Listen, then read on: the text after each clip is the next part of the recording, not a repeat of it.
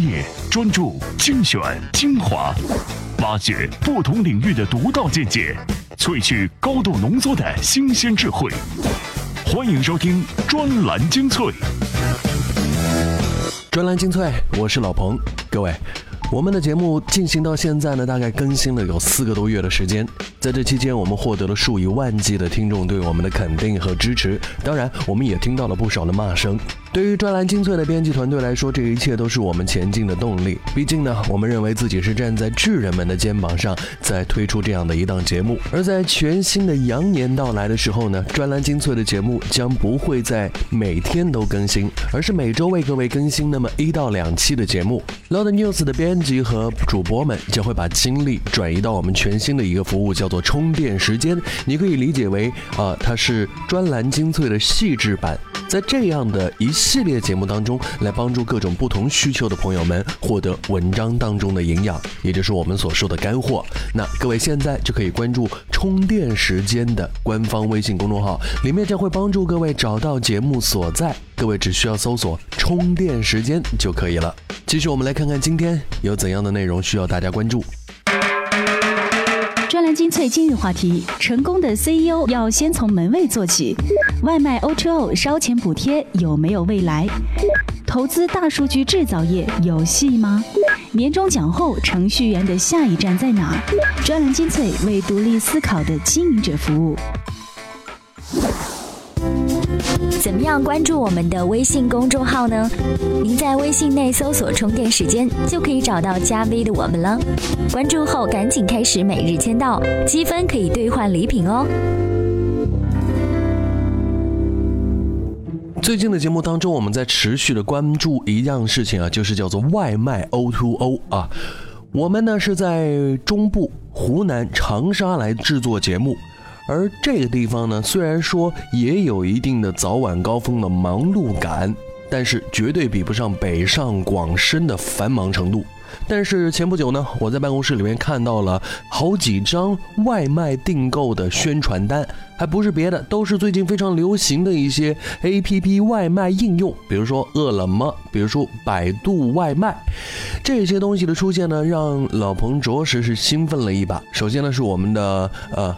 订餐一族们应该可以享受一些红利。为什么会有红利呢？因为外卖 O2O 这是要烧钱的架势啊！烧钱的方法是什么？就像打车软件一样，要补贴大家呀。不过，这样的一种补贴似乎目前还没有进入到我们的身边。而这种补贴烧钱的方式有没有未来呢？我们听听韩冰的观点。专栏文章：外卖 O2O 烧钱补贴有没有未来？作者：自媒体人韩冰。目前外卖市场的烧钱补贴大战越来越亢奋。本来十块钱的套餐，因为活动微信在线支付，最后只需要一角钱就可以买到，等于是免费的。免费的午餐必然吸引了大量的用户，那么整个外卖市场也会迅速烧大。这对整个行业来说也是有好处的。如果你没有足够的资金储备，是无法加入竞争的。烧钱也是一个公司想在外卖领域竞争的必备技能。当然，有利就有弊。过度的烧钱会导致市场变形，扭曲市场的良性竞争状态，忽略用户的真实需求。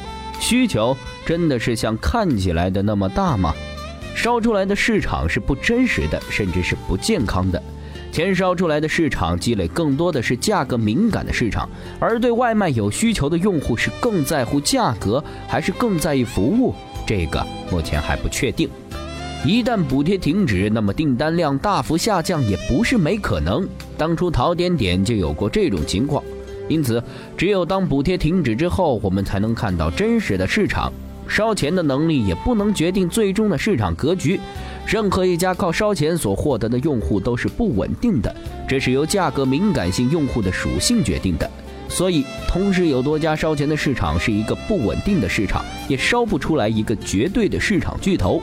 即便如此，目前烧钱的趋势也不会停下来的。外卖领域的融资在今年还是会出现，以美团网为首的今年又获七亿美元 D 轮融资，所以烧钱对于这些巨头们来说都不是个事儿。外面目前的市场格局变数诸多，等到烧钱事件变得理智时，市场才会趋向于一个平衡的局面。不过，并不是所有的用户都是价格敏感型，还有一部分用户不会因为补贴而选择某家餐厅，他们还是会选择自己喜欢吃的餐厅下单。因此，用户的差异决定了平台的思路差异。在资金不足而更稳定的计策就是不打价格战，提高服务理念和服务质量。和用户建立稳定的信任关系，从而形成自身的护城河。从商业模式上看，有轻模式和重模式两种。轻模式仅为商家提供一个平台，配送是由商家负责；重模式是具备配送服务，每张订单会向消费者收取配送费。不管是轻模式还是重模式，目前外卖平台要解决的问题是如何快速将饭菜送到用户面前，在保证服务品质的前提下。拿轻模式来说，虽然只承担用户订单交给商家的角色，但是如果商家的服务跟不上，导致用户体验不好，那这笔账最后还是会算到外卖平台身上。而重模式虽然配备有自己的配送团购，但每扩张一个市场就要投入物流成本，这也是蛮高的。一般集中送餐较多是午餐和晚餐，员工的其他时间如何利用也是个问题。二零一五年，外卖 OTO 服务还是会继续竞争下去，但只有那些真正愿意为时间和便捷买单的用户成为主流用户后，这个市场才会逐渐稳定下来。同时，真正的市场需求也会趋于稳定。能不能吃到这块蛋糕，就要看各家商户能够为用户提供的价值大小了。外卖 O to O 如果开始补贴的话，那衣食住行当中有两项都已经可以补贴到我们了。其实住，也就是住酒店或者说租房子这件事情，也有人在做补贴，只是大家还没有敏锐到。我想这种通过补贴钱的方式来推动自己应用发展的方式呢，应该是一种杀鸡取卵的方式。长久来讲，它并不是建立在合理性上，而是建立在人们对于便宜的。这样的一种贪图之上的，建立在恶趣味之上的吸引力，往往容易被人背叛。好，这句话大家自己去理解。转来精粹，我是老彭。二零一五年注定是一个非常重要的创业年，有很多人会成为大大小小自创型公司的 CEO。那 CEO 到底有怎样的一些特性，需要大家特别的去关心呢？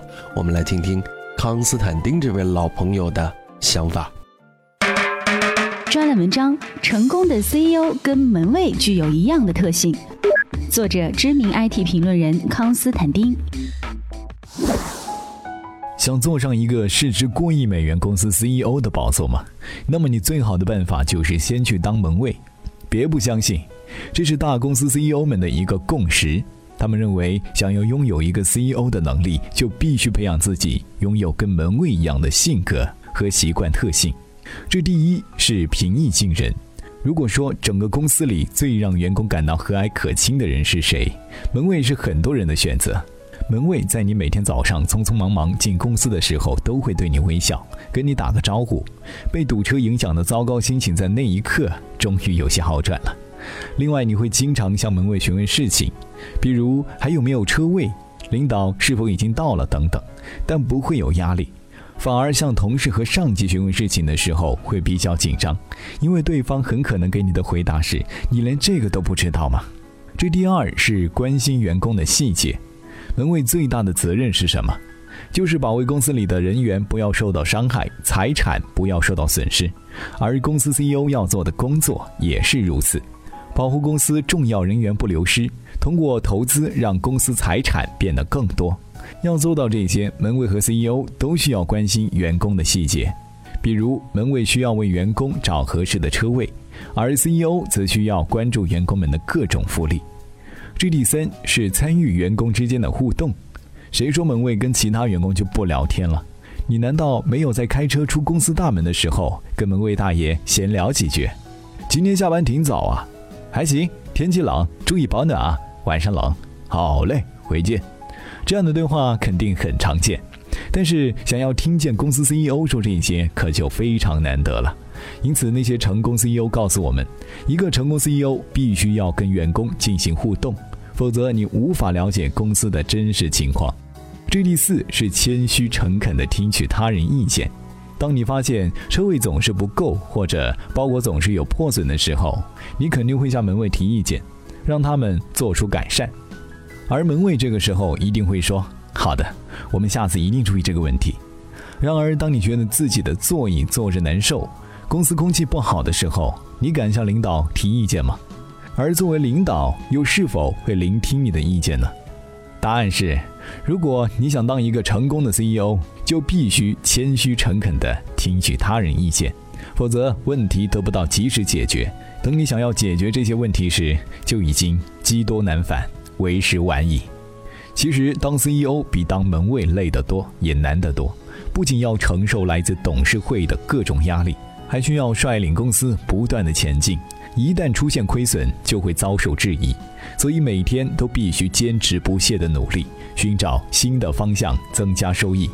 更严重的是，一个 CEO 只要失败一次，那么职业生涯就开始走下坡路，甚至就此结束了。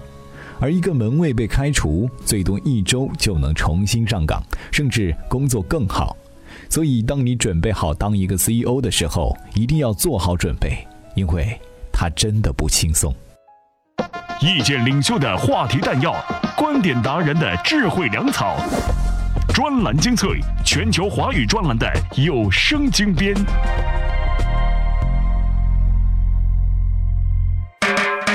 专栏文章：年终奖后程序员的下一站是。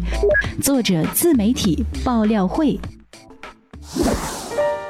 这个节点说到年终奖，自然要说到一个大家心照不宣的问题：年终奖后的去或留。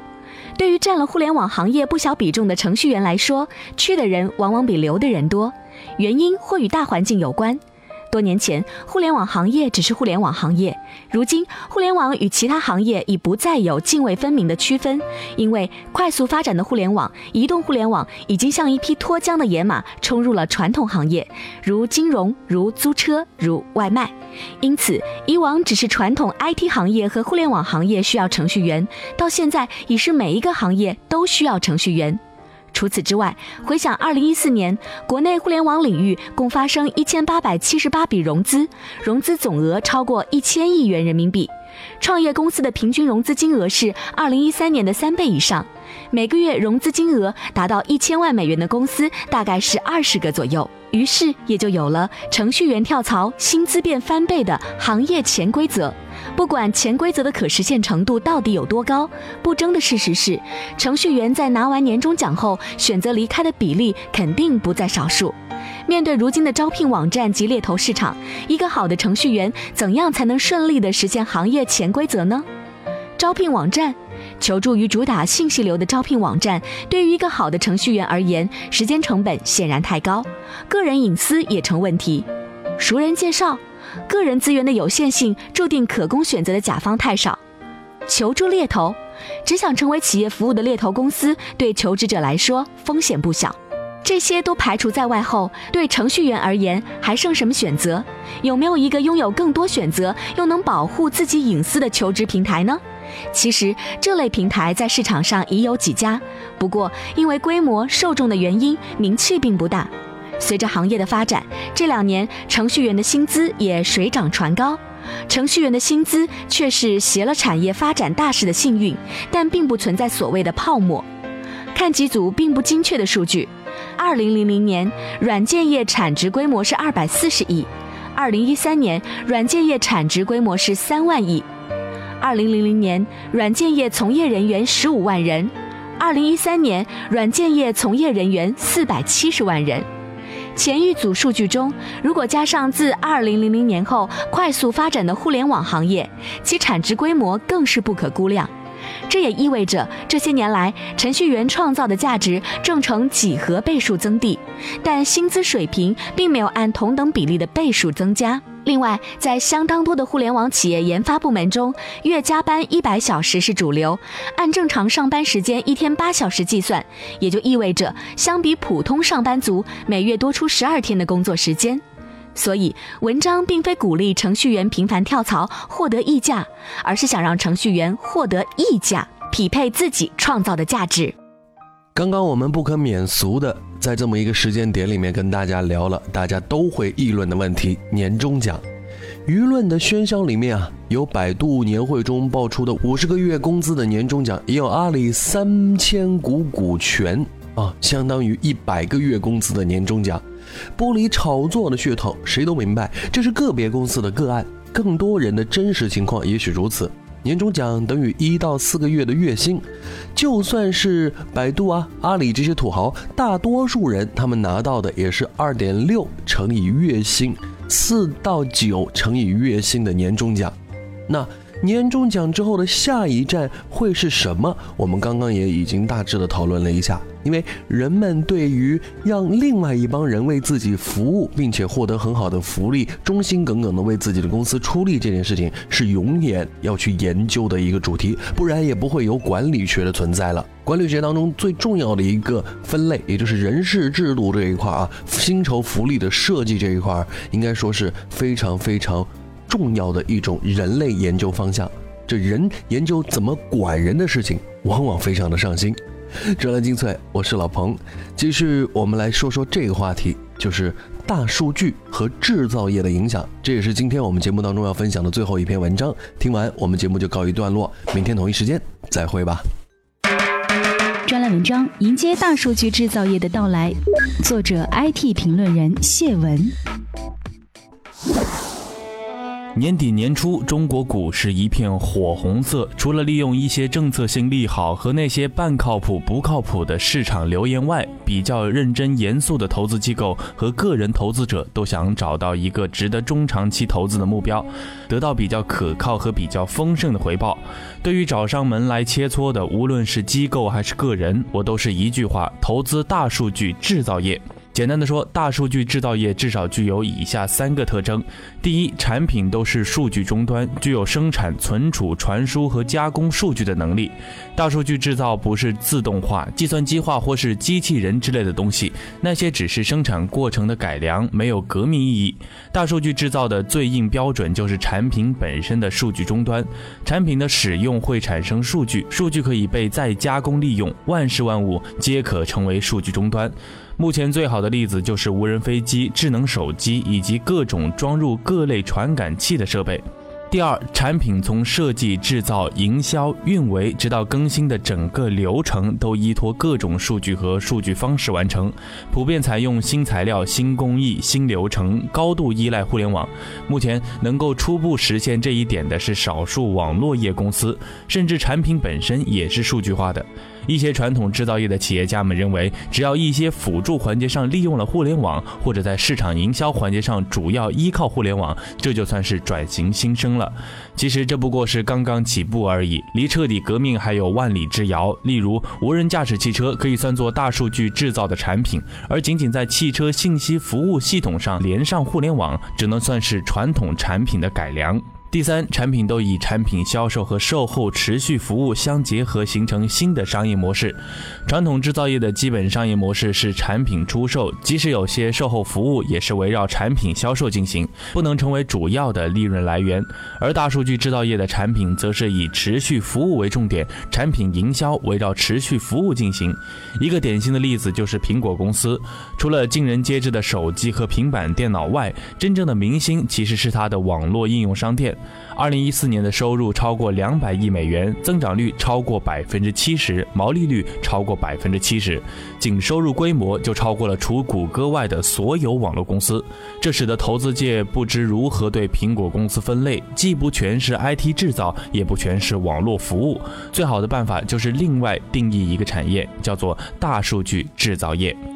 凡是符合以上三个特征的企业，都可以归入大数据制造业。无论他们正在努力转型之中，还是刚刚创业，当然，目前还是大数据制造业的萌芽阶段，产品还难免带有传统的痕迹，对大数据的依赖和利用程度还相当有限。但是，一些带有革命性意义的创新正在涌现。例如，大数据制造已经深入到原子和 DNA 层次，利用 3D 打印原理重组物质结构，或是对 DNA 进行重组排序，都已经在实验室和小规模生产中出现一些成功的案例。三五年后，一大批利用全新的材料、有机物甚至生物制造的产品很有可能问世，涌现出一批引导时代潮流和资本市场走向的新锐公司。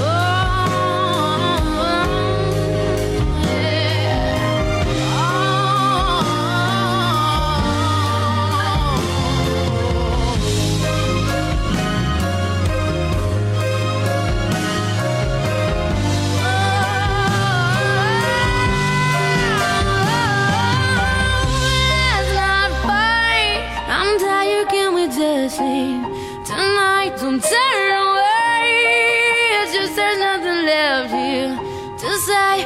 Turn